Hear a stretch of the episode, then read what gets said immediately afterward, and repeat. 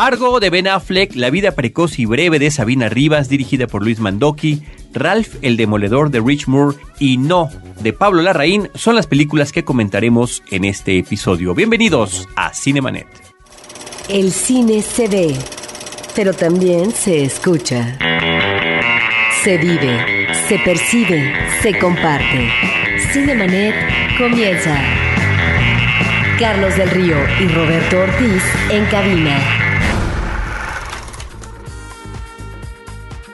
www.cinemanet.mx es nuestro portal, un espacio dedicado al mundo cinematográfico. Yo soy Carlos del Río les saludo, les agradezco que continúen con nosotros y saludo a Roberto Ortiz. Carlos, pues de nueva cuenta hablaremos de cine mexicano. Cine mexicano y también cine internacional, cine hollywoodense en este caso. ¿Qué te parece, Roberto Ortiz y querido público, si comenzamos a hablar de la película Argo, dirigida por Ben Affleck, que es el tercer filme que dirige, protagonizada por él y un reparto muy interesante que podemos ir comentando conforme abordemos la película. Un thriller que narra de manera muy libre un hecho histórico. Y cuando digo muy libre es cuando eh, Hollywood tiene esta manera de estirar la verdad, de darse estas licencias dramáticas, pero creo que todos estos cambios a los hechos reales, cuando no se trata de un documental, en este caso están muy bien, muy bien empleados y funcionan para crear un suspenso muy interesante en torno a lo que sucede o empieza a suceder a partir de noviembre de 1979, cuando la embajada de Estados Unidos en Teherán, Irán, es tomada por un grupo de activistas y seis estadounidenses que trabajaban en el consulado logran escapar a toda esta multitud que finalmente secuestra a los trabajadores y empleados de esa embajada, a todos los gringos, y son quedan refugiados en la casa del embajador canadiense. Sí, solo unos cuantos, efectivamente, y de eso trata la película. Mientras está la crisis de los rehenes, que así se le llamó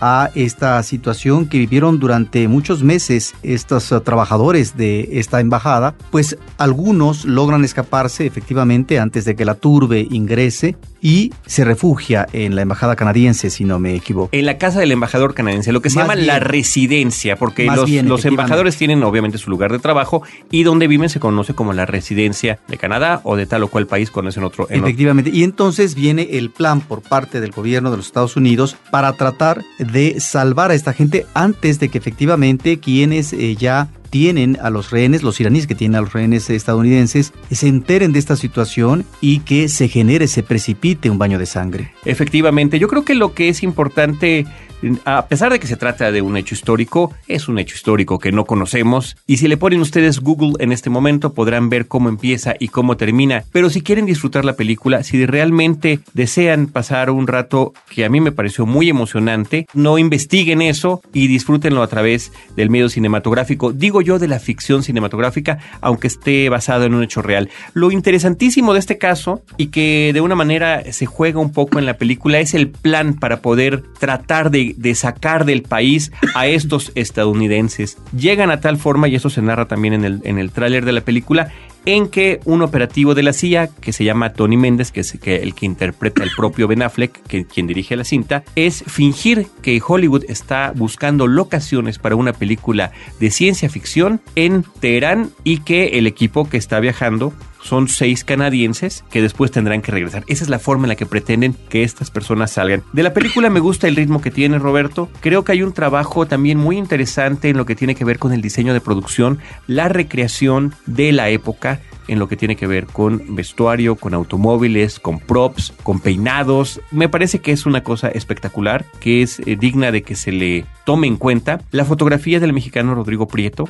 que creo que varía de acuerdo a las circunstancias que tiene la película. Muchas veces es la cámara en mano que va siguiendo a algunos eh, personajes. Se dice, por ejemplo, que las escenas en las oficinas de la CIA están inspiradas, la forma en la que se filmó en alguna eh, forma en la que siguen a los personajes a través de los pasillos y los escritorios y demás en todos los hombres del presidente, en aquella película sobre el caso de Nixon. Sí, pero también, como tú dices, hay una pretensión, si no de fidelidad, sí reproducir ciertos momentos de las situaciones de conflicto apegadas visualmente al hecho real. De tal manera que si uno se queda a ver los créditos finales, uno encuentra cómo es la ficción cinematográfica y en paralelo un registro fotográfico del evento real histórico y encuentra uno que existió un equipo fílmico que trató de manejar dentro de esa recreación de época eh, una aproximación a la forma como se dieron eh, los eventos. ¿A qué me refiero con esto? A lo que puede ser el movimiento en la calle de un grupo,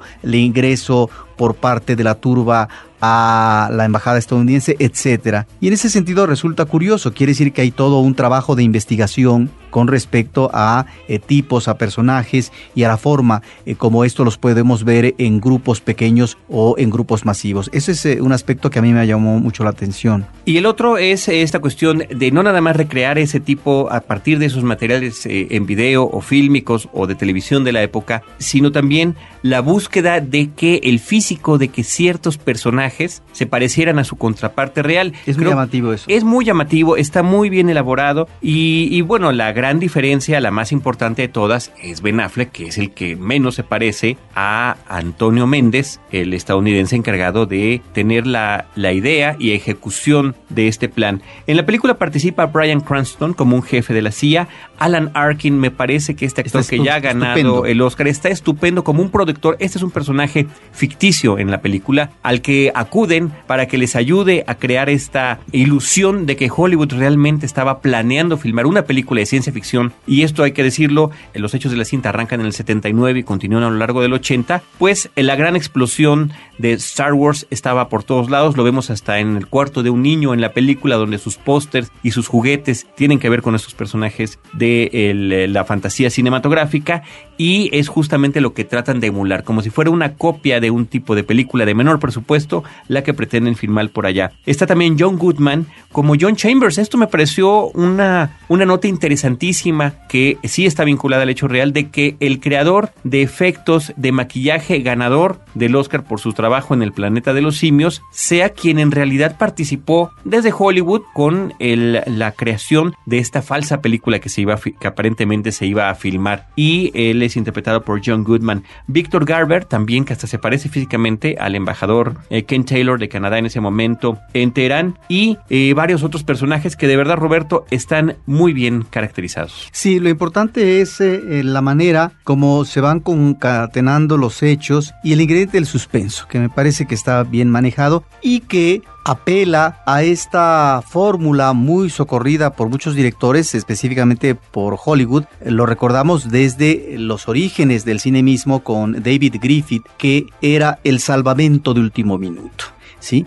Estos uh, cortos, eh, películas que hacía Griffith, bueno, nos remitía a eso, a un suspenso ante una situación eh, conflictiva que solamente se resolvía en el último minuto, como por ejemplo salvar a una familia eh, del fuego que envolvía una casa y cosas por el estilo. Aquí también el salvamento es el salvamento de último minuto. En ese sentido es la licencia que se permite para armar el tinglado en función de ese interés para atrapar al público en estas emociones. Ahora lo dices como si fuera muy sencillo lograr este efecto. No, claro que no. Creo que lo hace con una gran destreza Ben Affleck. Este es su tercer eh, largometraje. Me parece que se está proyectando de manera muy importante este escritor, actor, director cinematográfico, donde además, si efectivamente tiene un personaje importante en la película fundamental, no es el, el más, eh, el personaje que más luzca en la pantalla. Todo lo contrario, es un personaje que se caracteriza por un afán de pasar desapercibido como deben de hacerlo los espías de la vida real. Y hay sorpresas. Eh, si bien es cierto que no es el tipo de película que apuesta por una descripción psicológica profunda de los personajes, me parece que tiene anotaciones afortunadas en estos uh, personajes estadounidenses que están atrapados, que están en una encrucijada, que no saben qué hacer y efectivamente, repito, no tienen un perfil psicológico profundo, pero hay algunas anotaciones que me parece que son pertinentes por parte de Ben Affleck, donde uno de los personajes que tú encuentras de mayor dificultad para encauzar exitosamente un proyecto, resulta que se va a convertir en un factor clave más adelante, en una situación, en un embrollo que tengan estos personajes para poder superar una situación de conflicto. En ese sentido, esta tensión que están viviendo los personajes y la forma como los aborda, la forma como los mira, me parece que va muy a tono con esta idea de la emoción en el público que eh, se emparenta, que logra congeniar con estos personajes que en grupo deben de lograr una hazaña. Me parece, Roberto, que desde mi perspectiva es una de las mejores películas que vi este año, las, de una de las más efectivas, una de las más emocionantes y una de las que más gratas sorpresas me ha brindado. Y fíjate que estamos ya a punto de terminar el 2012, la veo claramente colándose a mi lista de películas favoritas del año. Una muy grata sorpresa esta cinta de Ben Affleck. Ahora, son películas que uno las debe de ver desde la óptica, como tú dices, de la recreación en la ficción de un suceso real. Si nos vamos a la realidad, bueno, uno podría enojarse con esta película si eh, se considera esta reacción violenta por parte de los iraníes ante el cobijo que tiene los Estados Unidos del Shah de Irán, ¿sí? Eh, un gobernante que había dejado muy mal a su pueblo en términos de la distribución de la riqueza, de la pobreza y de la expoliación. De tal manera que detrás de eso se mueve esta situación de la crisis de los rehenes, de esta forma violenta de irrumpir en una embajada, ¿sí? para tratar de exigir a los Estados Unidos que finalmente devuelvan al, al que estuvo al frente, al Shah, en eh, un gobierno que finalmente pues no favoreció al pueblo iraní. Este es un trasfondo al cual no se refiere la película. La película se remite básicamente a estos hechos, a este tinglado para sacar a estos uh, personajes ¿no? que se disfrazan de canadiense para regresar a su país. Y en ese sentido es efectivamente una película entretenida, es una película briosa, una película dinámica, una película que logra manejar muy bien sus diferentes apartados, Carlos, en su narración, de tal manera que no es que vaya de eh, menos a más, es una película que se sostiene todo el tiempo. Se sostiene todo el tiempo, pero fíjate Roberto, en torno a lo que estás comentando del contexto histórico real en el cual se sitúan esos hechos, creo que sí hay unos antecedentes que, aunque sea de manera muy breve, se narran al inicio inicio de la película. Ciertamente puede haber algunas discrepancias históricas, pero básicamente nos están, nos están diciendo eso que tú contaste. Hay un gobernante impuesto por los Estados Unidos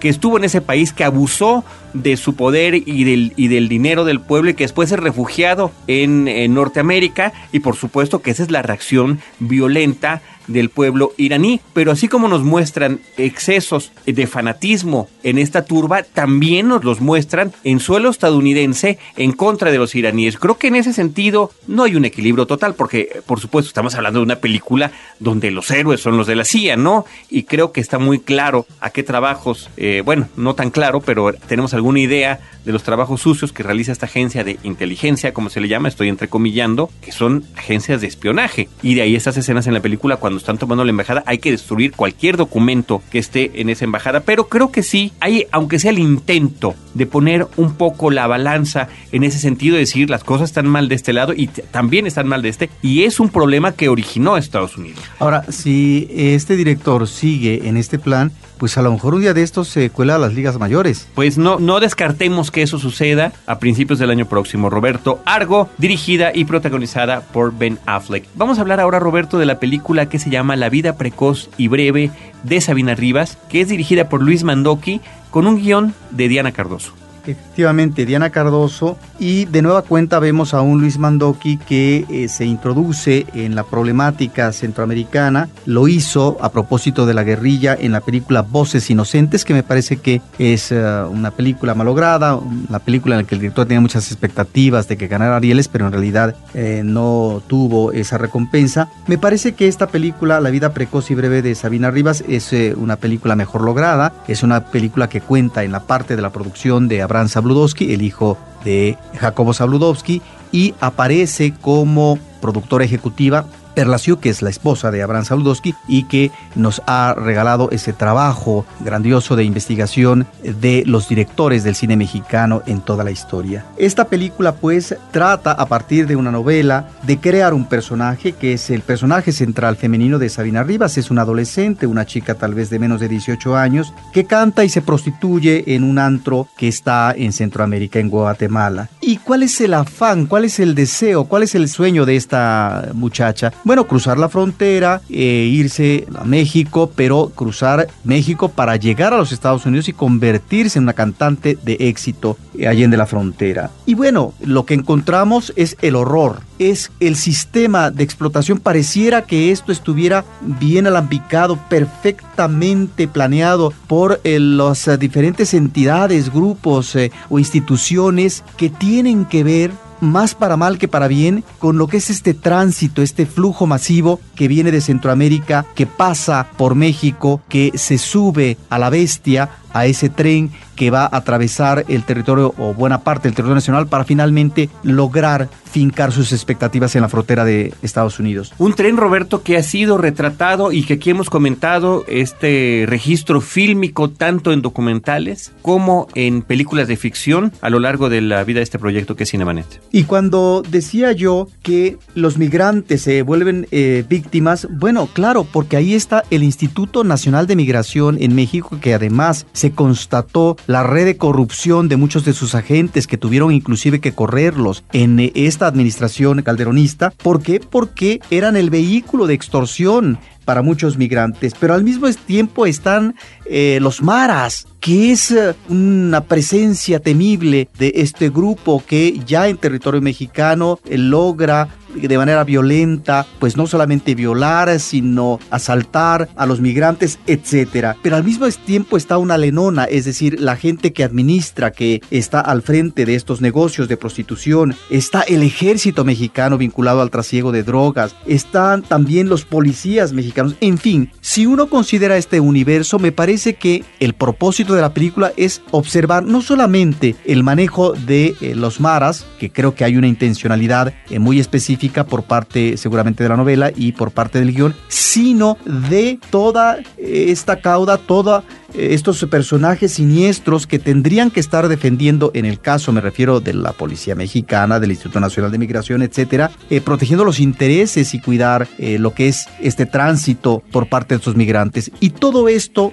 ¿quién lo va a vivir? ¿Quién lo va a padecer? Bueno, pues ni más ni menos que Sabina Rivas, que es, eh, me parece, un personaje muy bien interpretado. Creo que tenemos ahí una selección afortunada. Y bueno, también tenemos esta presencia ominosa del villano que sería Joaquín Cosío que tiene que ver con el departamento así nombrado de Nacional de Migración. Entonces, a final de cuentas, lo que encontramos es un rosario de corrupción, de mezquindad, de deshumanización y de violencia que impera en este tránsito, en este paso de Sudamérica a México y que efectivamente, aún con su tremendismo, lo que nos remite, a lo que nos remite esta película es al horror. La vida precoz y breve de Sabina Rivas está basada en la novela de Rafael Ramírez Heredia. El personaje del título de la cinta es interpretado por Gracie Mena. El, efectivamente. la, ya destacaste tú su participación en la película, Roberto, y también la de Joaquín Cosío. Aquí hay que decir que varios actores mexicanos ya reconocidos con Arieles en películas previas participan en la película como Joaquín, como Mario Zaragoza, como Tenoch Huerta.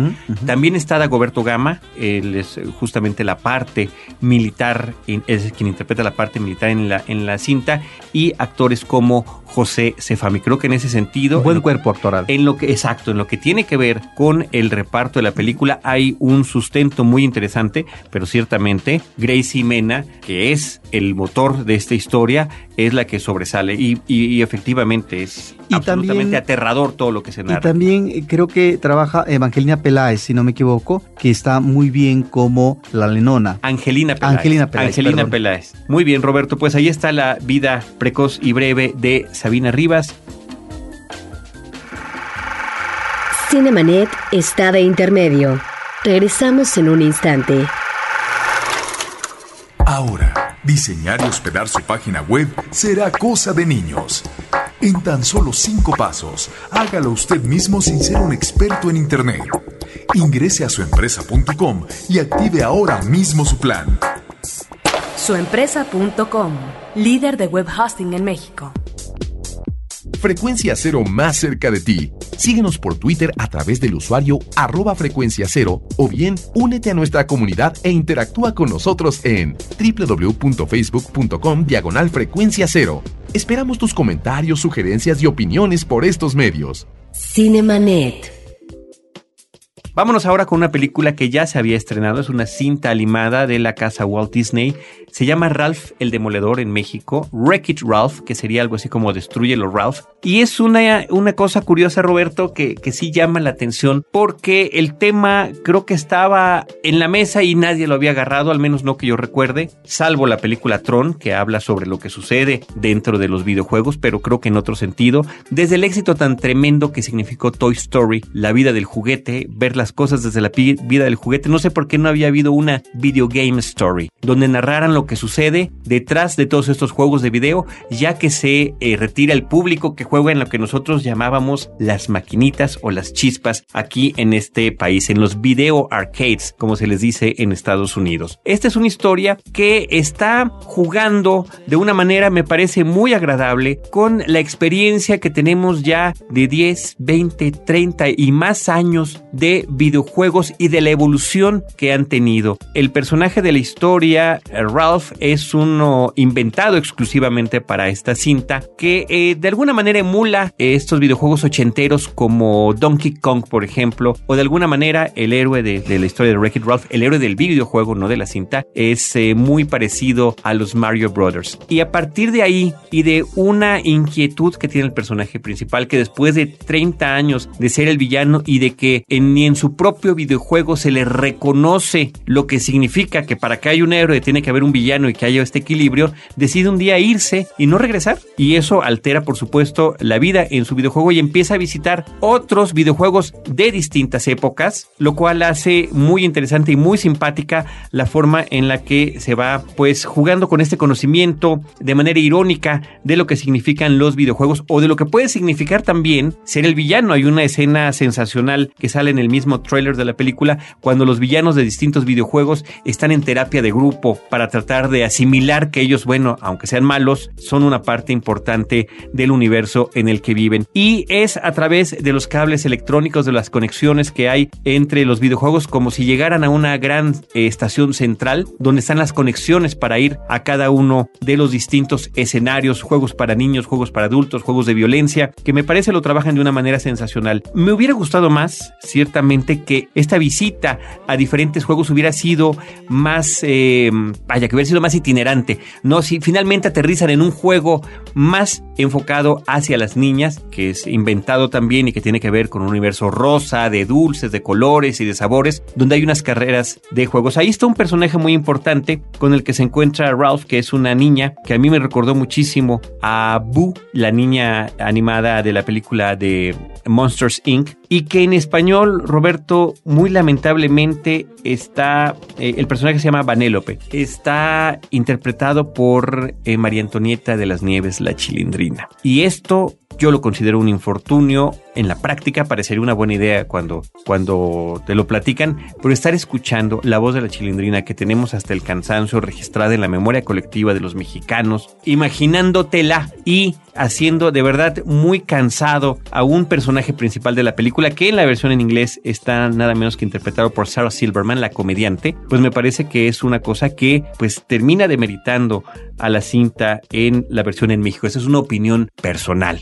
de lo que yo viví desde mi butaca cinematográfica. Sin embargo, la película eh, dirigida por Rich Moore, que tiene una experiencia amplia en cuestiones de animación, sobre todo en televisión, en eh, series como The Simpsons, The Critic, esta serie tan padre sobre un crítico de cine animada, y Futurama, pues bueno, ahora puede lanzarse con este largometraje que está producido por el mero mero de Pixar. Así que hay una buena combinación, una buena sinergia de temática y por supuesto en lo que tiene que ver con la calidad de la animación. Wreck-It Ralph o Ralph el Demoledor de Rich Moore. Y finalmente, Roberto, vámonos con la película No, dirigida por Pablo Larraín y que está protagonizada por Gael García Bernal. Al igual que Argo, No nos remite a una situación histórica. Nos remite.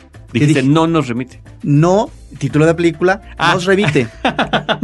La película no. la película La película llamada No Nos remite. Nos remite. nos remite a que después de 15 años de gobierno dictatorial en Chile, se había dado en 1973 un golpe de Estado por parte de Augusto Pinochet al gobierno democrático de Salvador Allende, de tal manera que 15 años después las presiones internacionales van eh, cobrando presencia y al gobierno chileno no le queda más que plantear un plebiscito donde electoralmente, a través del voto, el pueblo chileno se va a decidir por un sí que continúe avalando el gobierno de la dictadura o por un no que rechaza categóricamente y que ese no podría significar el puente, si no inmediato, eh, sí a mediano plazo, para que se den de nueva cuenta elecciones democráticas. Lo interesante de esta película es que el personaje principal interpretado por Gael García es un publicista de la televisión y él como actor me parece que está un tanto exagerado, me parece que otro actor hubiera estado mucho mejor que Gael García, pero a partir de su visión de publicista,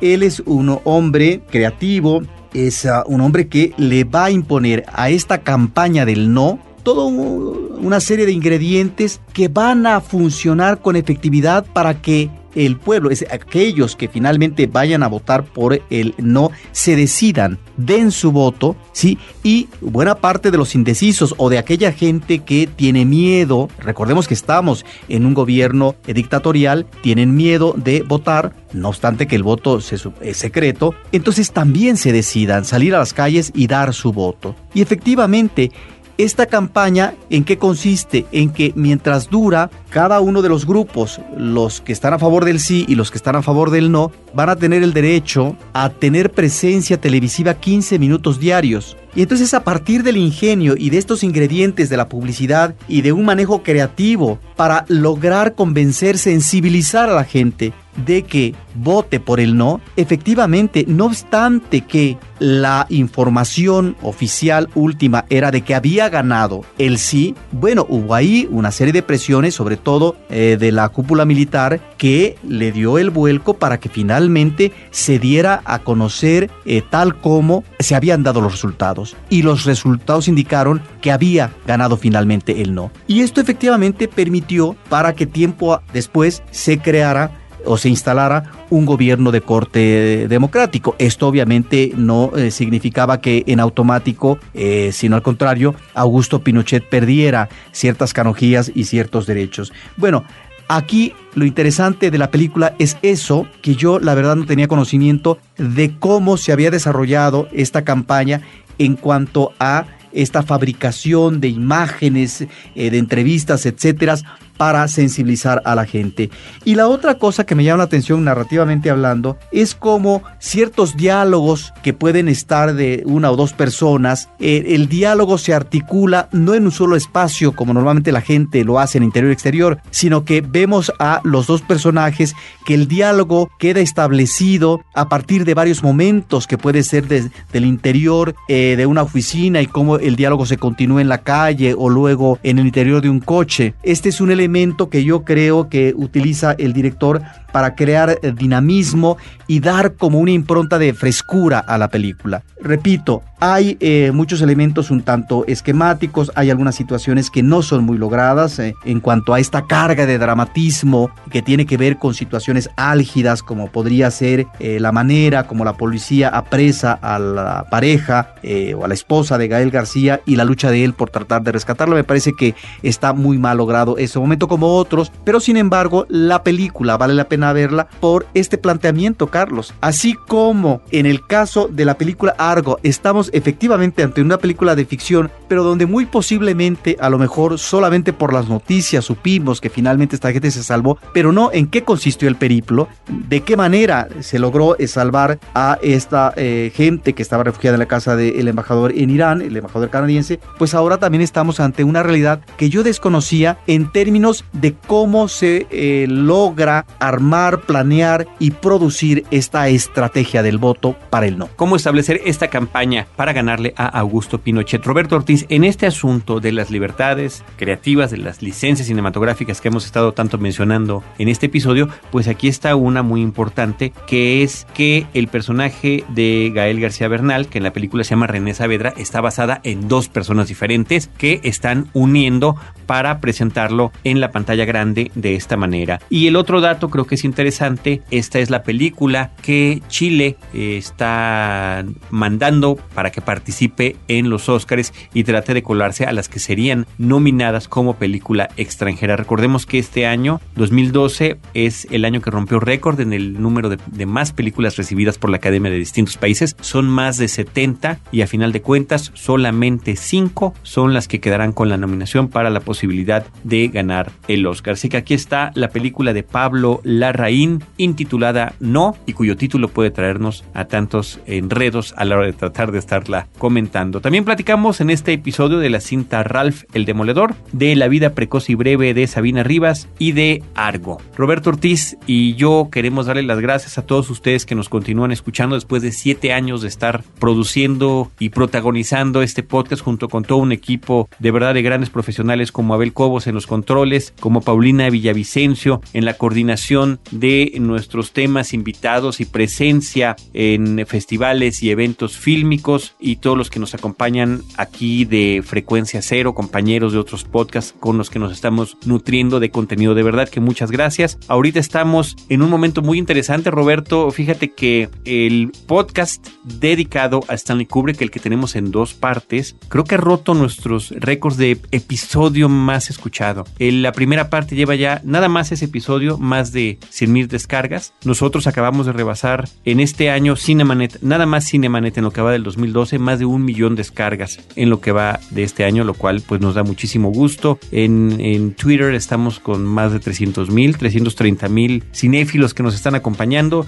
y ahí vamos compartiendo el cine, pero esto no se puede lograr si no es gracias a todos ustedes. También estamos eh, y nos pueden escuchar en iTunes y si tienen de dejar un comentario en ese medio, nosotros, eh, todo el equipo de Cinemanet, se los vamos a agradecer. Pues nos vemos hasta la próxima y agradecemos pues esta respuesta tan favorable en los últimos tiempos por parte de la gente porque esto nos indica que ese camino efectivamente está dado y que finalmente encontramos un eco en eh, mucha gente no solamente de este país sino de otras partes del mundo y eso es eh, pues lo que nos cubre de aliento y de felicidad. Muchísimas gracias a todos desde estos micrófonos Abel Cobos, Roberto Ortiz, Paulina Villavicencio y un servidor Carlos del Río. Les recordamos que los esperamos en la próxima con cine, cine y más cine. Cinemanet termina por hoy. Más cine en Cinemanet. Frecuencia Cero, Digital Media Network, www.frecuenciacero.com.mx. Pioneros del podcast en México.